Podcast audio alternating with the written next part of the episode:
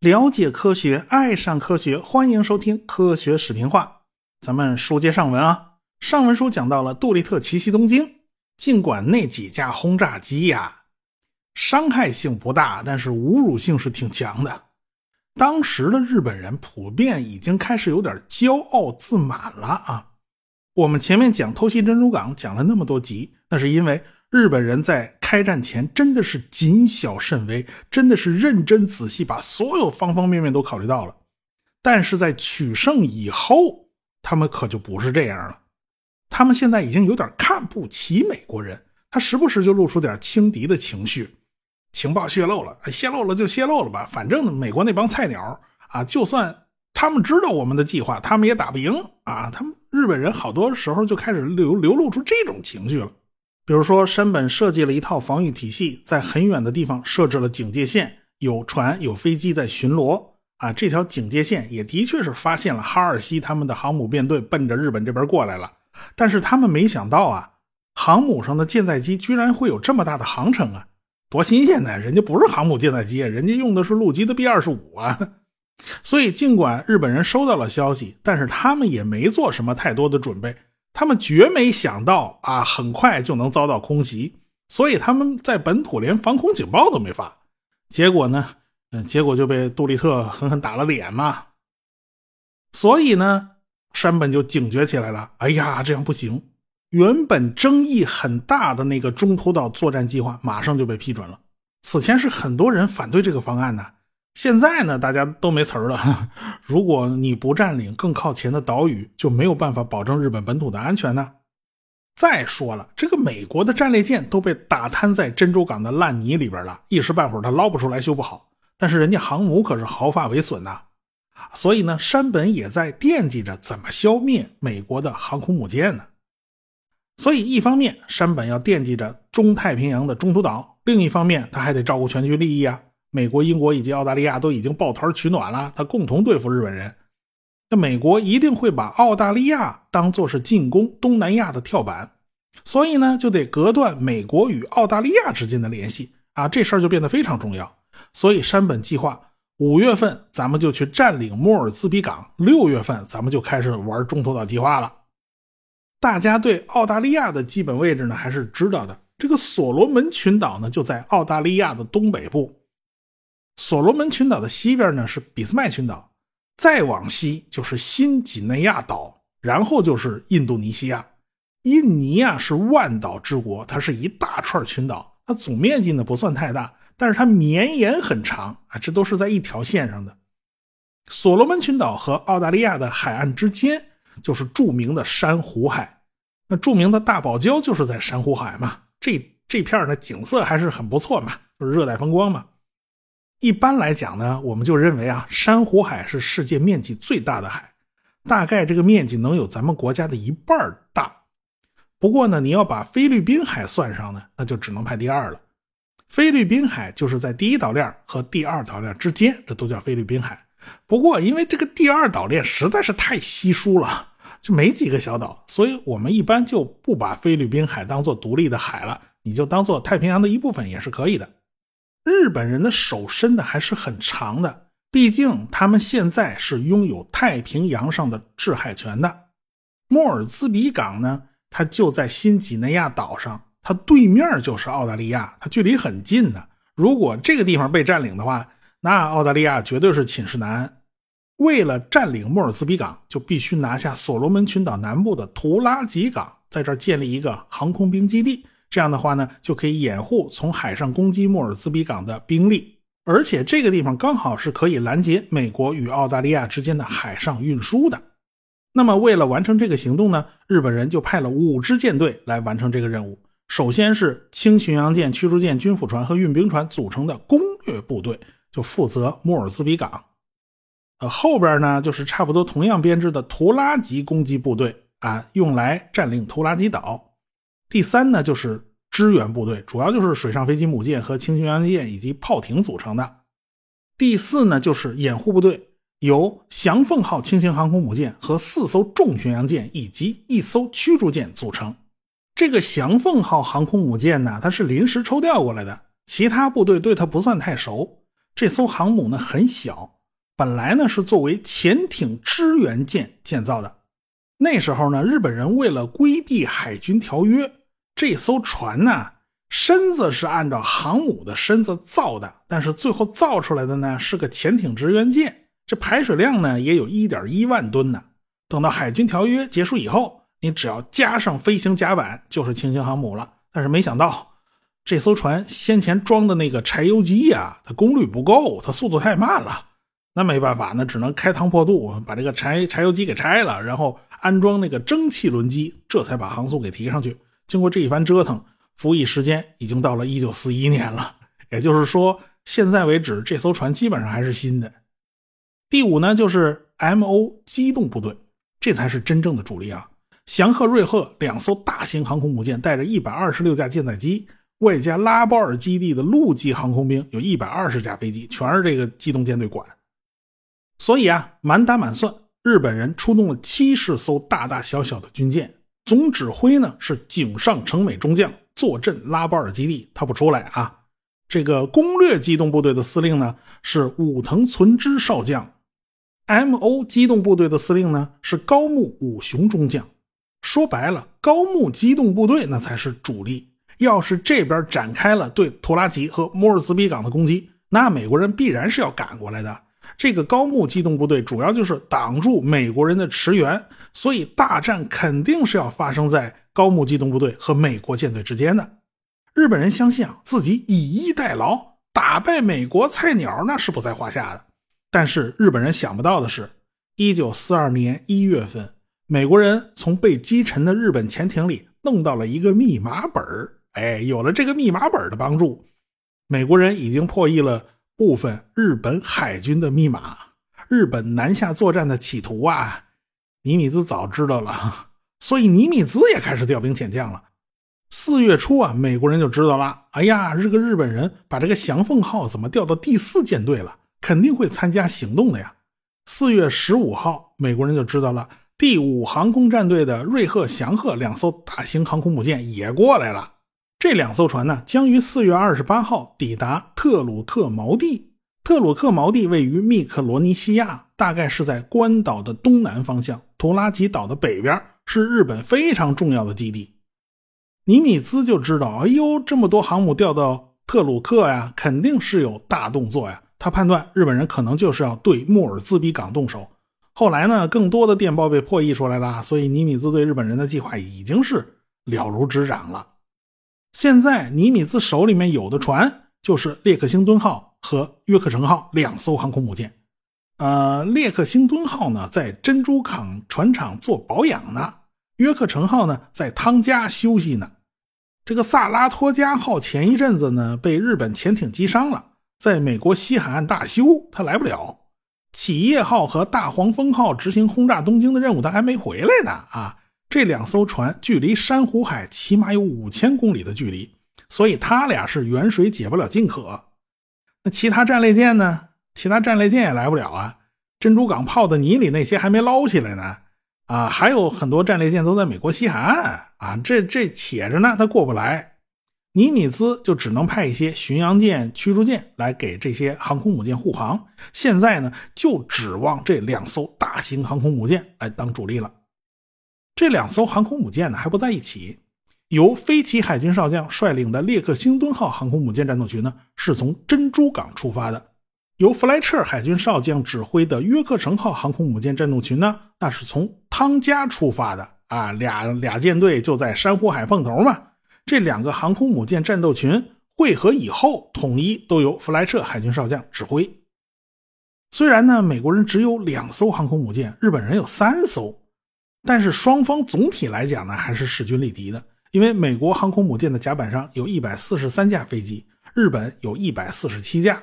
美国人的军舰呢，装着雷达呢，日本人都没有。美国人的俯冲轰炸机呢是多于日军的，日本的鱼雷攻击机数量呢要更胜一筹，而且日本人的鱼雷也比美国人的鱼雷要更优秀啊，人家是氧气热动鱼雷哦。日本人的瑞鹤、翔鹤两艘大型航空母舰那是经常是一块行动的，所以他们这两艘航空母舰的配合要比美国人好得多。不过那艘，不过那艘翔凤号呢，就不太招人待见。不过这都是后话了，我们后面会讲啊。美国派出来的这两艘航空母舰呢，列克星顿号和约克城号，以前只合作过一次。说实话，美国人联合作战的能力比日本人还是差着一大截儿的。现在美日双方的航空母舰都已经汇集到了珊瑚海附近游弋了，两国海军都是派出大批侦察机对周围一百五十到二百海里的水域进行搜索，双方都在寻找对方。五月三号，日本人就顺利的占领了图拉基港。当天下午呢，从美国航空母舰上起飞的侦察机就发现了，哎呀，这个图拉基港怎么集结了这么多日本船呢？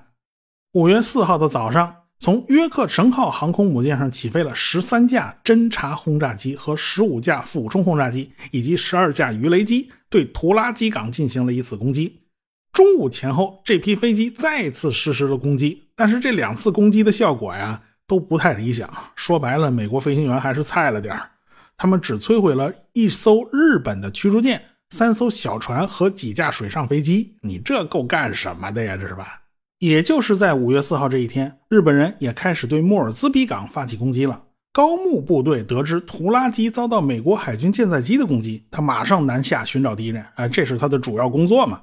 这个时候，约克城号和列克星敦号航空母舰战斗群呢汇合了。两个航母战斗群合编为第十七特混舰队。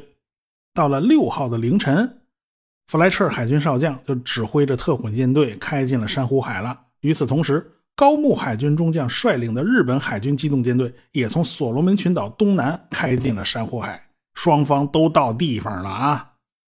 到了七号的拂晓时分。日本人起飞的侦察机就发回报告了，说在高木部队以南大概一百六十海里处发现了一艘航空母舰在内的美国特混舰队。那瑞鹤号、祥和号上的七十八架舰载机立刻就起飞了，杀气腾腾就扑过去。到了以后才发现，这所谓特混舰队啊，原来只有一艘驱逐舰和一艘大型游船。哎呀，看来是咱们这个侦察机的飞行员呐，他眼花呀。他下次派个眼睛好点的来行吗？不，既然来都来了，那就别空手回去了。日本那么多艘舰载机对付这两艘军舰，那还不容易吗？那就发起猛烈攻击，三下五除二就把那驱逐舰干沉了。这游船呢，因为刚才给美国几艘航空母舰加过油啊，所以他现在肚子里空了，他都不太容易沉。而且他歪歪斜斜浮在水面上不算，还还捞起不少驱逐舰的舰员。后来这些舰员都是被美国的另外的驱逐舰救走的。就在日本舰载机起飞以后不久，负责指挥高木部队航空作战的原中一海军少将又报告说，发现呐，美国特混舰队的位置在路易西亚德群岛东南。高木马上一激灵，怎么回事？这特混舰队又跑那头去了啊？刚才哪条消息是准的呀？上一批舰载机刚飞走，现在要再准备一批舰载机的话，来不及啊！也就是说，日本人已经丧失了先机，已经没法先下手为强了。与此同时，美国海军的舰载机呢，就发现了一个有价值的目标，那就是日本海军的翔凤号轻型航空母舰。这艘航空母舰纯粹是掩护运输船部队的，他那个战斗力实在不怎么强。但是弗莱彻怎么能放过这艘航空母舰呢？因为这是美国第一次在太平洋上攻击日本人的航母，所以具有非常重要的里程碑意义啊！所以美国人派出去的阵容还是挺豪华的，一共派了二十四架鱼雷机、三十六架轰炸机，还派了十六架战斗机护航。这七十六架舰载机组成的攻击编队，奔着预定方向就杀过去了。这天呢，天气很晴朗，没过多长时间，美国人的飞行员就在海面上发现了一道道白色的航迹。拿望远镜仔细一看，领头的果然就是日本的轻型航空母舰翔凤号。那美国人能客气吗？啊，这轰炸机一晃翅膀就冲下去了。这翔凤号不是有四艘重巡洋舰护航吗？这四艘船一看美国飞机来了，呼啦超一下，全都开得远远的，跳出圈外，呃，根本就没有保护这个翔凤号的意思，只剩下一艘驱逐舰在旁边拼命替翔凤号。撑起这个防空网，这个翔凤号人缘怎么就这么差呢？大概这日本海军内部啊，他也有鄙视链啊，这是临时派过来的，保护他不值当的啊，这个也就是个外来户，不招人待见，人沉了就沉了吧。美国人管你这套弯弯绕呢，他们所有的注意力都集中在了航空母舰的身上，所以这个翔凤号啊就中了十三颗炸弹和几枚鱼雷。呃，过了半个小时，这艘航空母舰就沉了，八百多名舰员死亡，六百三十六人。美国人只损失了三架侦察轰炸机，这也算是美国人旗开得胜、拔得头筹啊！在缺乏空中掩护的情况之下，日本人攻击莫尔兹比港的计划就很难得逞了。这个战役目的就无法达成，所以这就是美国人最大的胜利。但是高木舰队啊，他怎么能善罢甘休呢？下午四点三十分，由十二架俯冲轰炸机和十五架鱼雷机组成的攻击机部队就起飞了。他们并不知道美国舰队的具体位置，他们只是猜大概会在哪儿。等飞到了一看呢，当地是阴雨连绵啊，能见度很低。这帮日本飞行员找来找去也找不着航空母舰，正巧返航途中呢，就碰上了舰载机，那双方当然打起来了。日本人还吃了亏，被击落了八架鱼雷机和一架俯冲轰炸机。那剩下的日本飞机还得继续返航啊，那不返航那掉水里啊。结果他们就在寻找自家航母的时候，正好路过美军特混舰队上空。当时天色已晚呐，日本人稀里糊涂的就把那个列克星顿号当成了日本航母了。这领队的长机朝着列克星顿号就开始进入降落航线了，而且还不断发出灯光信号，准备降落。美国人自己都纳闷儿，自己派出去飞机没这么多呀，数量不太对呀。拿那望远镜仔细一看，哎呀，好像是日本人啊！打那灯光信号都是错的。这个军舰上那个高射炮立刻就开了火了，日本人这才如梦初醒，赶紧关掉航行灯。这个时候，他们的鱼雷和炸弹都已经扔光了，他们是两手空空，所以他们也没有办法对美国航母进行攻击，所以只能一扭头先跑了再说。此时天色已晚呢，双方在黑灯瞎火的情况下是不可能找到对方的，那就只能等天亮了再说了。所以这一夜双方睡得都不太踏实，因为大家都知道天一亮一定会爆发一场恶战。现在美国人和日本人。可是两艘大型航母对两艘大型航母，日本人的飞行员呢，他经验丰富，他战斗力很强。但是美国人的军舰有雷达，这一下互相的优势就被抵消了，双方的实力基本上是旗鼓相当。到了五月八号拂晓，美国人和日本人双方的航空母舰都派出了侦察机对周围的海域进行仔细搜索，这都跑了一宿了，双方都不知道对方跑哪儿去了。到了上午的八点二十二分，列克星敦号上起飞的侦察机就发现了高木的舰队，他马上就用无线电发回了报告，然后其他侦察机也过来凑热闹啊，再复核一遍。这个海军少将弗莱彻尔他比较沉稳，听了各方面汇报以后，一直到了九点钟，他决定出动全部舰载机去攻击刚刚发现的那支日本机动部队。那甲板上马上就开始忙碌起来了，做各种准备工作呀。到了九点三十分，第一架舰载机就升空了。从两艘大型航空母舰上一共起飞了八十一架舰载机，分了五个攻击编队，每个攻击编队之间保持了五到十分钟的路程间隔。但是当时日本人所在的那个位置天气非常差啊，这回轮到日本人天气差了，所以呢，要从浓云密布的海面上找到日本舰队，那是非常非常非常难的。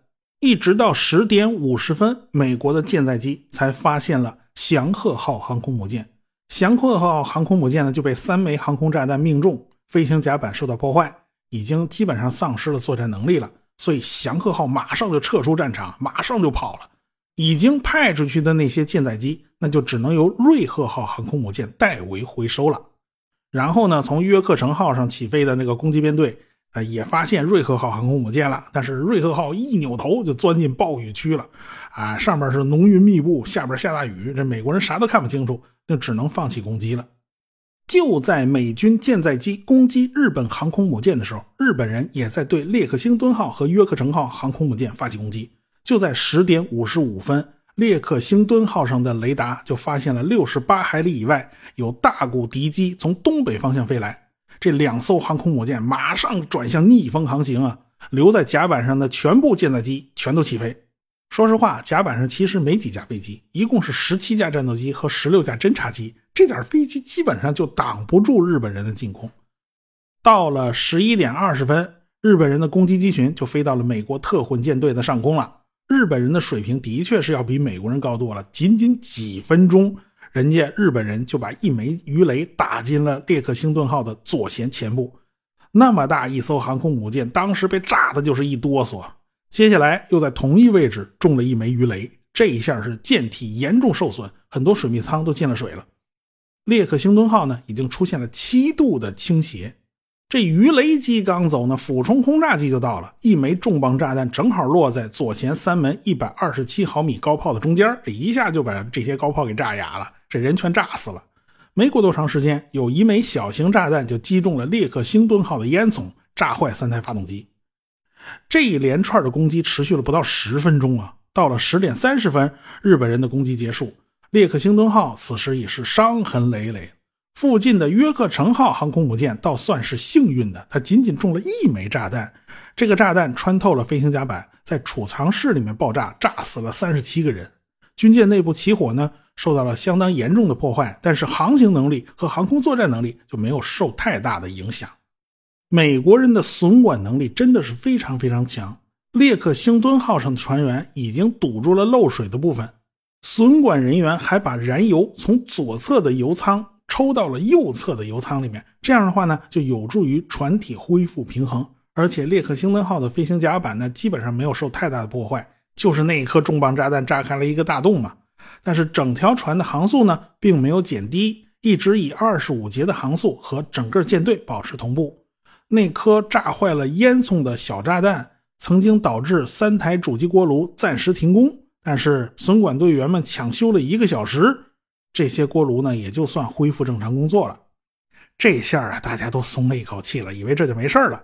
没想到在十二点四十七分。列克星顿号中央部位突然发生了一次猛烈爆炸，二十分钟以后又发生了一次猛烈爆炸，每次爆炸都引起了相当大的火势，而且火焰一直在下层的船舱里蔓延。原来是船上的几十个汽油舱在鱼雷爆炸的时候受到破坏了，现在蒸汽汽油啊在到处流动，那还得了吗？啊，这一个火花子就炸了。结果爆炸的气浪甚至是把坚固的水密舱门和舱盖都给炸毁了。现在水线以下的几层甲板全部打通，大量的空气沿着破口就流进了这些舱室，所以下边的火就开始越烧越旺，停不下来。没过多久，燃烧引起的那些浓烟就开始钻进这个船上的医院，钻进其他舱室了。几百名伤员啊，被迫转移到其他地方了。两个小时以后，因为火势不断蔓延，这些伤员又得撤到飞行甲板上，这就算漏了天了嘛。最后，他们从这儿又转移到了另外一艘驱逐舰上，而且舰体内部的爆炸也损坏了通讯系统，这电话是没法打了。你传达个什么命令，只能靠那通讯兵跑来跑去。到最后，整个船都失去电力，舱里头一片漆黑，偶尔只能看到几个手电筒晃来晃去的。那些损管队员呢，还在做着最后的努力。他们还是试图扑灭大火，但是到了下午的两点三十分，又一次猛烈爆炸，炸掉了锅炉舱和通风系统。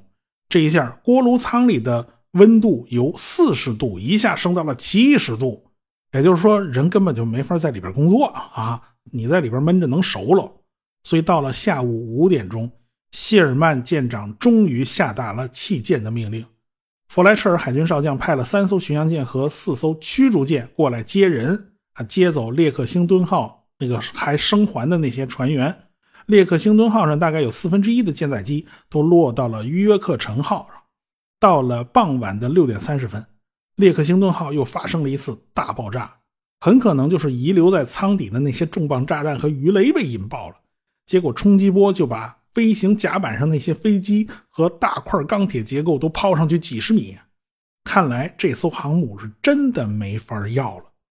所以弗莱彻尔只好下命令，用鱼雷把这艘船打沉，因为这艘船是不可能留在这儿的。留在这儿，万一被日本人拖回去当战利品，那脸往哪放啊？对吧？现在呢，在日本的高木看来，他认为美国人的两艘航空母舰都已经沉了。日本人老犯这错误。他老以为美国人的航空母舰都不禁打啊，所以呢，高木认为现在的形势应该对他有利。但是在拉波尔坐镇的井上成美却不这么认为，他命令舰队后撤，推迟对莫尔兹比港的攻击任务。